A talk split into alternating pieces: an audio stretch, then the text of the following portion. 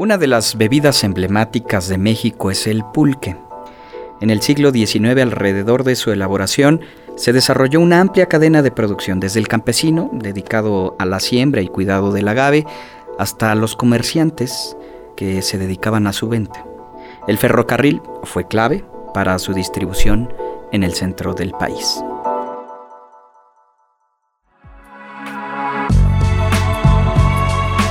A continuación les comparto la investigación desarrollada en Criterio Noticias sobre esta, la bebida de los dioses.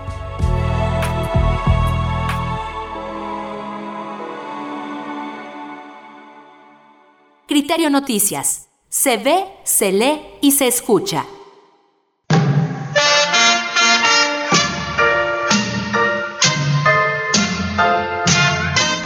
Corría la década de los años 50 del siglo XX. El famoso danzón Pulque para dos, de autoría anónima, sonaba en el Salón México de la capital del país.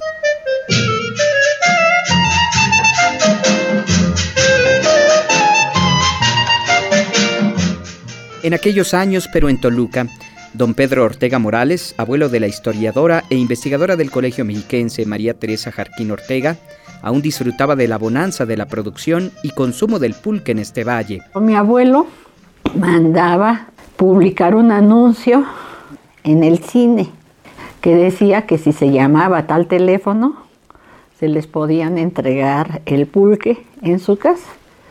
Ahí y yo recuerdo, yo me eduqué con las monjas del Montessori, que a mí me daba mucha vergüenza cuando estaba con mis amigas que apareciera el anuncio Teresita Jarquín, es, es de tu abuelito y yo sí, qué vergüenza.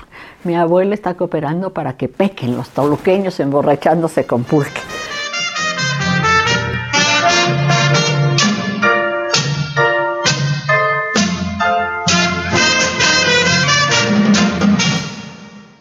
Contestación que el señor general Porfirio Díaz, presidente de la República Mexicana, da a una carta del señor Tomás A. Edison, Chapultepec, agosto 15 de 1909. El pulque tuvo una época de oro.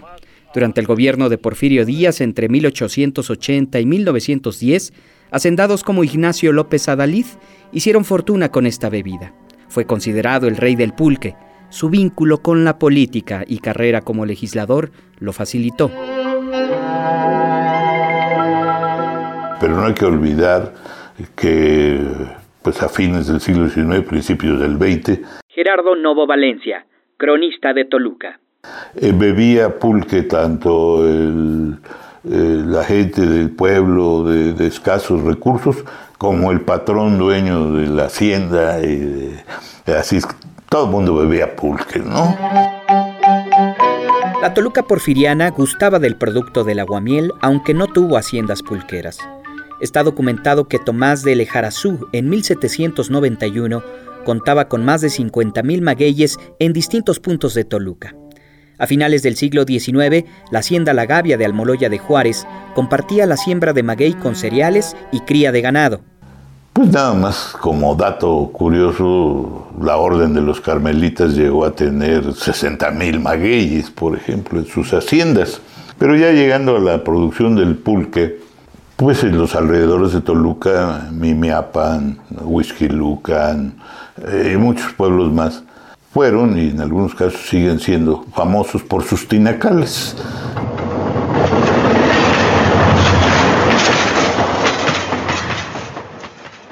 En 1882 llegó el tren a Toluca y esto facilitó su traslado.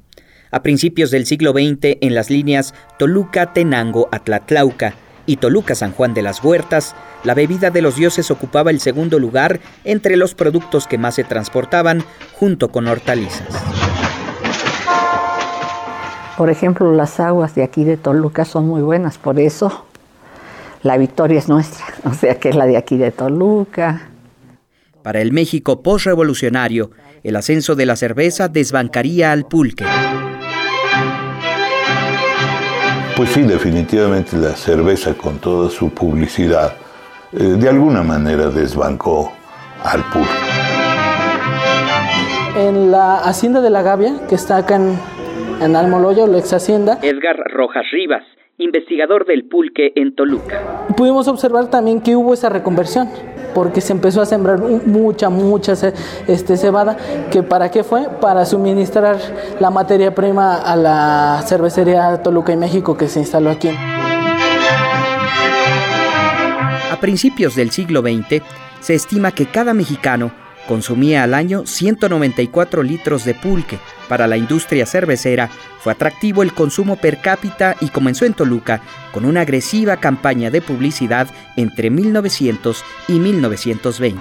Se, se empieza a ver mal el pulque. Carlos Viesca González investigador de la Universidad Autónoma del Estado de México. Eh, empieza a entrar fuertemente ¿no? la industria cervecera con una campaña publicitaria muy intensa, muy fuerte y justamente, ¿no? curiosamente, cuando, cuando el pulque estaba en su máximo esplendor, ya se hablaba en aquellos años, ¿no?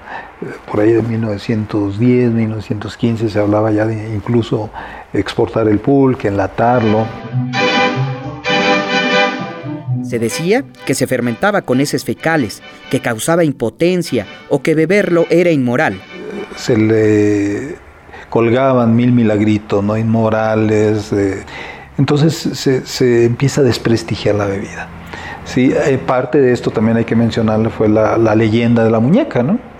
que se supone que se fermentaba el pulque con, un pañuelo eh, en el que se envolvía excremento, no hasta humano. Eh, también se llegó a decir pues, que causaba impotencia y, y ocasionaba y motivaba que dejara de consumirlo. El final de la época de oro del pulque ocurrió entre 1910 y 1920. Para los investigadores no hay una sola razón. Una de ellas se atribuye a la persecución que sufrieron los hacendados en la época revolucionaria. Y es lo que, y es lo que vimos en, en toda esa época de oro del pulque, ¿no? Cómo esos hacendados, pues hicieron toda una industria, se enriquecieron a costa también pues del trabajo de los, de los pequeños productores eh, de agave pulquero.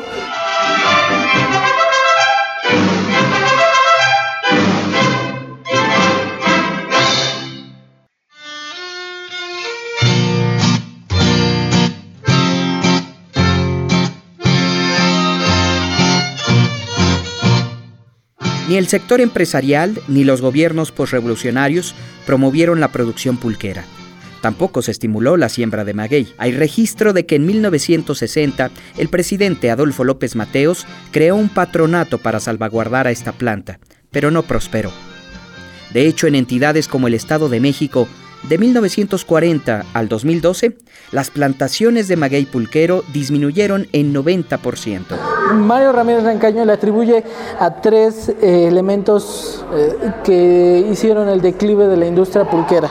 La reforma agraria, la repartición de las tierras, la, este, la entrada de la industria cervecera, pero una y, otro elemento que también no hemos podido, y sigue muy presente, sigue muy, muy presente entre la percepción y el pensamiento de la población, al menos del centro de México, es una denigración y una campaña de ensuciar al pulque, ¿no?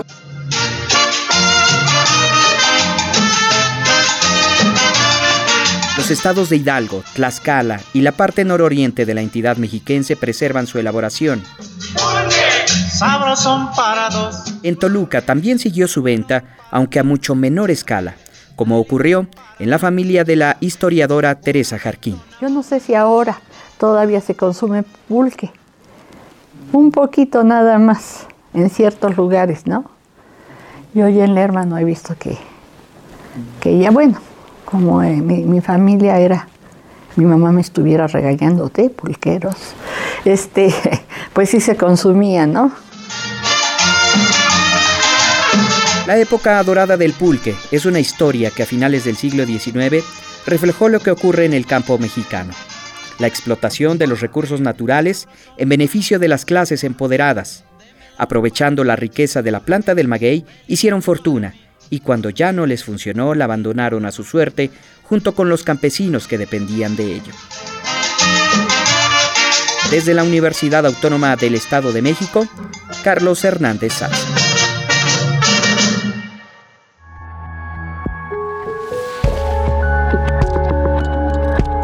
Este reportaje producido por Carlos Hernández Zarza es un trabajo del equipo de Criterio Noticias. Puedes ver, leer y volver a escuchar este y otros trabajos en www.criterionoticias.wordpress.com.